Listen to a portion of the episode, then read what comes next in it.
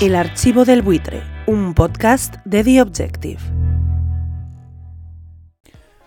Lo reconozco, hoy con la excusa del acuerdo en Valencia, los buitres querían ponerse a hablar de gobiernos de coalición, de los primeros, de los gobiernos de coalición, de la conjunción republicano-socialista, del bienio negro, del Frente Popular, pero al final eh, he tenido que ponerles en pausa cuando leyendo de Objective he leído que don José María García acusó en la cadena COPE durante una entrevista que le hacía don Carlos Herrera a eh, don Lorenzo Sanz, que fue presidente del Real Madrid entre 1995 y el año 2000, de haberse dejado comprar un partido de su segundo equipo de fútbol, o sea, el Castilla, y señalando directamente tanto a don Lorenzo Sanz, que ya falleció durante la pandemia por COVID, como a sus hijos.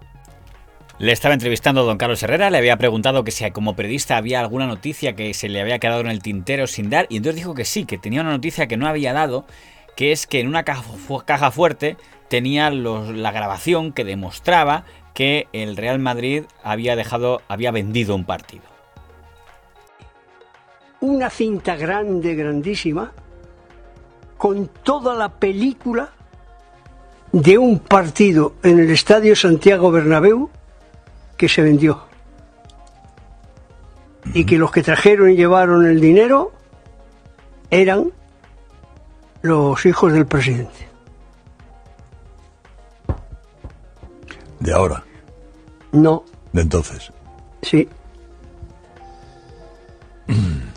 ¿Y, ¿Y eso lo habías contado antes? No. Pero lo cuentas ahora sin más detalles, o a buen entendedor con todos los detalles que usted quiera. Entonces, ¿quién, quién vende o quién compra? El Real Madrid se vende. No era el Real Madrid, era el segundo equipo del Real Madrid, el Castilla. ¿Siendo presidente? Don Lorenzo Sanz, que en paz descanse y que en paz quien les habla solo ha coincidido una vez con don José María García y era precisamente en presencia de Lorenzo Sanz, puesto que parecían muy cercanos, lo cual le podía dar credibilidad a la acusación. De hecho, Lorenzo Sanz fue de los pocos presidentes del Real Madrid con los que no se peleó don José María García, que sí se peleó bastante con el que vino delante, don Santiago Bernabéu,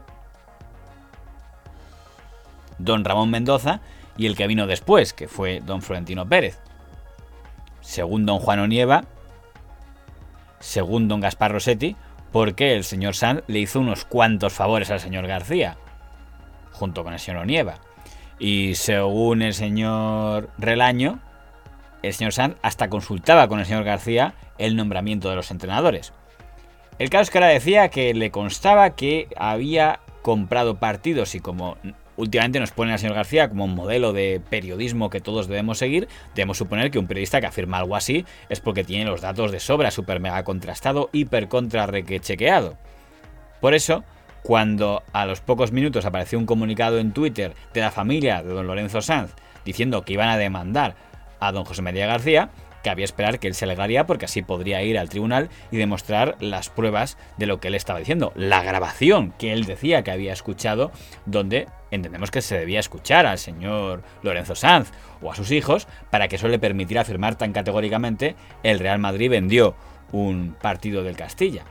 Pero, oh, sorpresa, porque después de que se conociera que la familia de Lorenzo Sanz presentaba la querella, don José María García pidió volver a intervenir en el programa de la COPE de don Carlos Herrera y lo que dijo fue más bien en otra línea. Y vamos a escucharlo en su integridad. Me están martirizando con lo que tengo en una caja fuerte, que es, bueno, en esa caja fuerte que, quise explicar que había, hay solo una eh, cinta grabada con un magnetofón en donde uno de los mm, que intervino en todas aquellas operaciones de la Almería Castilla, el equipo filial del Real del Real Madrid, sobre eh, unas historias y circunstancias que pasaron.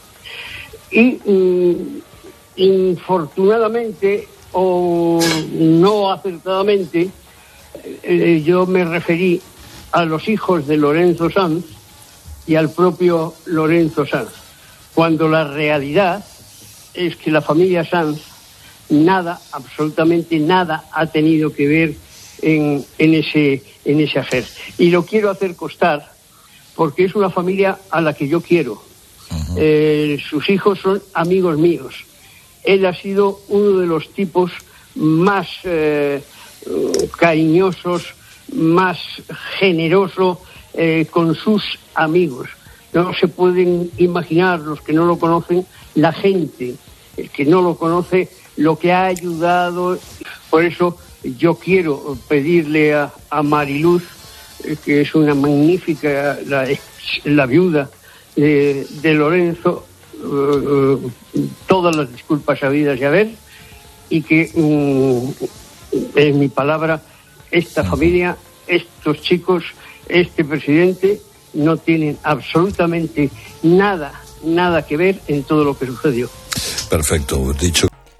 No tengo claro si está pidiendo perdón o está pidiendo que retiren la carella, pero lo que no me queda claro es que si los hechos son sagrados en un periodista, ¿compró o no compró alguien un partido del Castilla? ¿Vendió o no se vendió el Castilla? ¿Lo hiciera Lorenzo Sanz o un subalterno? Eso es lo que tendría que aclarar García.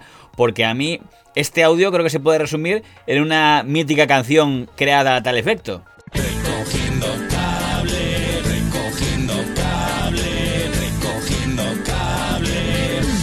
No sé qué me chirría más, insisto, si que el señor García de lecciones de periodismo mientras no es capaz de sostener ni 24 horas una afirmación que ha hecho o que los periodistas no le pregunten más que concrete exactamente a quién estaba acusando y qué es lo que tenía en esa supuesta caja fuerte con grabaciones. Pero es que ya es la segunda que comete el señor García en esta dirección, porque quiero recordar que en la última gran entrevista que yo recuerdo, que es la que hizo a don Jordi Évole, ya soltó una bomba de que supuestamente el señor Villarmir le había dicho a él personalmente que había sobornado al Partido Popular.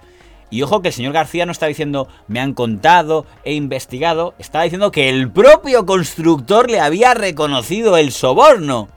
Pero yo llego un día a un empresario importantísimo. Un empresario cazado en infraganti. Y le digo, tú que has tenido cargos políticos importantísimos en este, en este país, ¿por qué estás comprando a políticos? No, yo, yo no compro a políticos, yo eh, eso para los partidos digo exactamente lo mismo. Pero es en dinero B, es sucio, es negro. Me dice, mira, yo tengo una empresa que tiene más de 30.000 obreros. Si yo no hago obra pública, si yo no hago obra pública, yo no puedo supervivir. Y para hacer obra pública, para hacer un metro de obra pública, tengo que pasar por caja. Bueno, solo hay que ver. mmm, financiaba ilegalmente a un partido político Claro. ese constructor. Exacto. Porque entiendo que es un constructor un constructor importante y poderosísimo. Bueno, y que había tenido cargos políticos. claro. Y luego hay otro- Igual, igual había sido ministro en, Sí, otro, había en, sido ot- ministro. en otra época de este país. Es que, Había- es que claro, son ya muchas pistas. Sí, muchas pistas. es- Empieza por Villar y acaba por Mir. empieza por V y acaba por, por R. Llámenme raro, pero si empieza por V y acaba por R, es evidente que está hablando del señor Villarmir. Lógicamente, el señor Villarmir, que fue preguntado en el Congreso de los Diputados por esta afirmación, no se lo tomó muy bien. cierto periodista radiofónico decía que un día a un empresario importantísimo, Cazado Infragante, le digo, tú que has tenido cargos políticos importantísimos en este país, fíjese, esto coincide con usted, de verdad, pero Alguien- no se siente dijo interpelado. eso, pero quien dijo eso en ese momento era un completo mentiroso que inventa y que cuenta lo que quiere en ese momento y dice falsedades, desgraciadamente. Naturalmente, el señor García fue llamado a los tribunales y a ver si adivinan qué es lo que dijo. Dijo, sí, hombre, aquí tengo las pruebas o aquí tengo mi palabra de que yo afirmo que el señor Villarmir me dijo eso. No, esto fue lo que dijo en el tribunal. No he dado ningún nombre. Ha dicho constructor que era ministro, cuyo apellido empieza por V y acaba por R, pero por supuesto no estaba insinuando ni señalando al señor Villarmir. no he dado ningún nombre y la deducción de Villarmir es una deducción de Jordi Évole. Si tuviese la constancia que era el señor Villarmir, yo no iba a venir aquí a decir, eh, a, decir que no era el señor Villarmir. Pero es que yo no tengo ninguna prueba de que sea el señor Villarmir.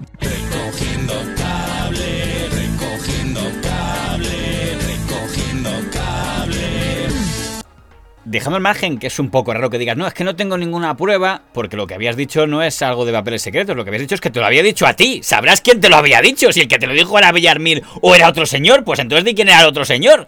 Pero es que yo no tengo ninguna prueba de que sea el señor Villarmir. La otra duda es cuántas de las afirmaciones que se hacen con contundencia en la tertulia o en la entrevista serían ratificadas o no cuando te llama a declarar el señor de negro. El archivo del buitre, un podcast de The Objective.